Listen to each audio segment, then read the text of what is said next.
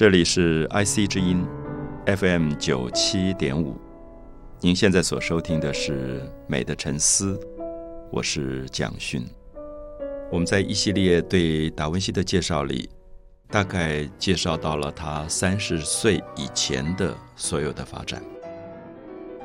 三十岁以前，对达文西来讲是童年，是青少年，是他刚刚离开他老师维罗吉奥的画室，开始自己成立了工作室，开始创业。他创作了几张跟宗教有关系的绘画，像是《天使报喜》《三王来朝》，像是圣吉洛姆。可是我们也提到说，他前面的这些绘画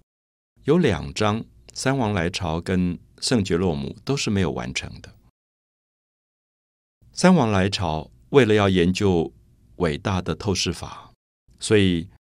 整个的绘画留下许多的草图，可是作品最后没有完成。圣爵洛姆为了完成伟大的解剖学研究，最后画没有完成，也留下了很多解剖学的草图。所以，我们大概可以了解到，达文西现在被公认。没有问题的，他自己的作品大概只有十二件，很少画家留下这么少的作品。可是为什么他永远排名在美术史上的第一名？因为他的每一件作品后面都有无数的草图来做各种的准备。所以，我想我们看到了两种很不同的生命的现象。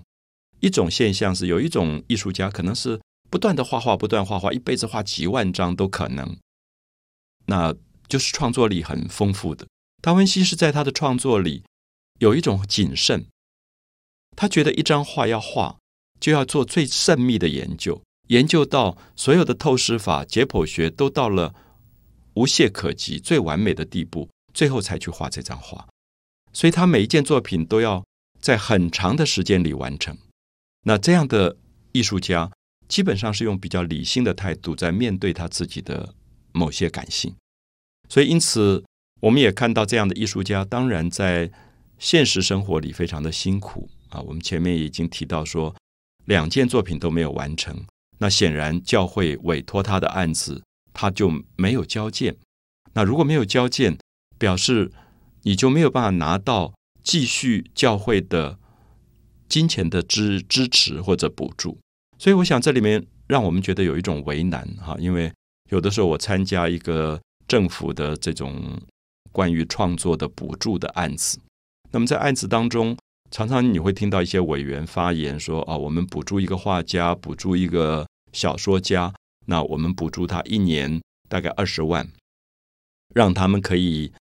解决基本的生活，所以他们可以去画画，可以去写小说。那一辈子只可以申请一次，就是这一年当中。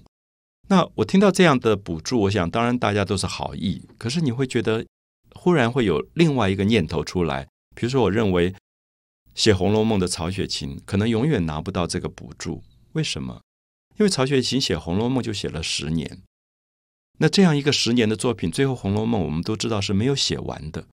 可是不违反它是世界上最伟大的小说，所以因此我们知道，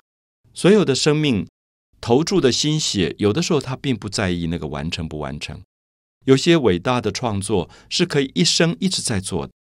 所以因此我们对于创作这件事情，可能要有一个跟一般世俗不同的看法。它不是一加一等于二的，甚至在教育里，我也常常提醒我自己：当我在大学里教书、做系主任的时候，我们会规定说，学生在哪一天要交作业。那大部分的学生其实很规矩，他也就规规矩矩。那一天，他就把作业交来了。可是我们知道，有一些学生没有交作业。我们大概会有一个先入为主的观念，认为没有交作业那一天交不出作业都是偷懒，都没有好好在做。可是不一定。我们知道达文西就是交不出作业的人。他交不出作业不是他偷懒，是他比别人都不偷懒，因为他做了太多的研究，而他的作品没有办法在短时间完成。所以，因此我觉得。他提这样的事件提醒了我，后来在做老师的过程里，如何做更多的观察。比如这个学生作业交不出来，我会找他来谈，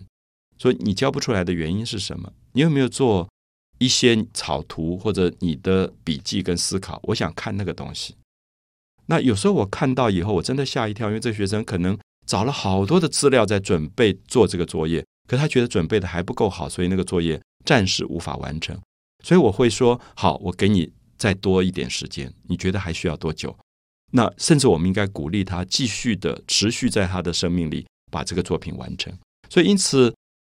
这是达文西给我的很大的启发。因为我觉得，如果不是达文西，也许我们会不耐烦，我们会不相信有些人会在他的创作的领域里，可以把自己的创作延续到这么长久、这么谨慎的去做他的细节。可是，我们知道达文西这样的。一位大天才啊！今天我想你问任何一个人说达文西是什么样的人，大家都说哦，大天才，什么都会。可是我们知道，如果你回到五百年前，达文西其实有他很悲哀的部分，因为他在现实的世界里，他会被认为是一个偷懒的人，或者是一个该交剑的时候交不出剑的人。因为这些作品他都没有交剑，没有交剑，教会当然对他会不满，不满以后就会解约。解约以后，可能会甚至会控告他，那么甚至名声就传出去了。别人说这个人呢，你千万不要找他画画，他每次拿了钱以后就画不出来了。我想，如果我们今天有一个工作室，比如建筑师事务所，或者我们有一个什么样的事务所，别人来委托一个案子，那么讲好三个月完成，结果你三年都没有完成，我想这个名声传出去以后，这个工作室就完了。可是因此，我们也发现说。有一些对个人的创作特别特别在意的艺术家，他在这样的世俗里非常难以存活，所以达文西后来几乎面临到很大很大的困境。因为下面我们就要提到，为什么达文西三十岁的时候离开了当时非常重要的文化中心翡冷翠，结果迁居到米兰去。那么这件事情其实是因为他在翡冷翠，用我们今天世俗的话来讲，几乎混不下去了。旁边人都在笑，他说：“啊，你看这个家伙混不下去了。所以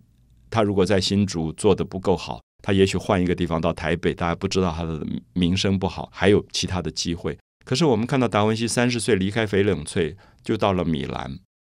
他当时希望在米兰改换他的另外一种工作的方式，那么也就进入达文西第二个非常重要的阶段，我们一般叫做米兰时期，就从他的三十岁